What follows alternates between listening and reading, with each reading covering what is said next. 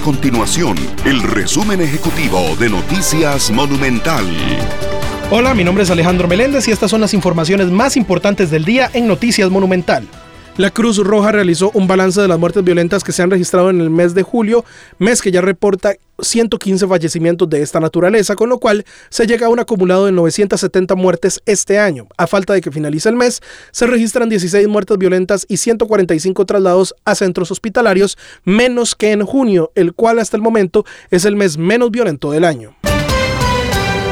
El Comité Ejecutivo y Directorio Político de Liberación Nacional acordó en una sesión el miércoles solicitar al Tribunal de Ética del partido sanciones contra la diputada Carolina Delgado por apartarse de las decisiones de la fracción.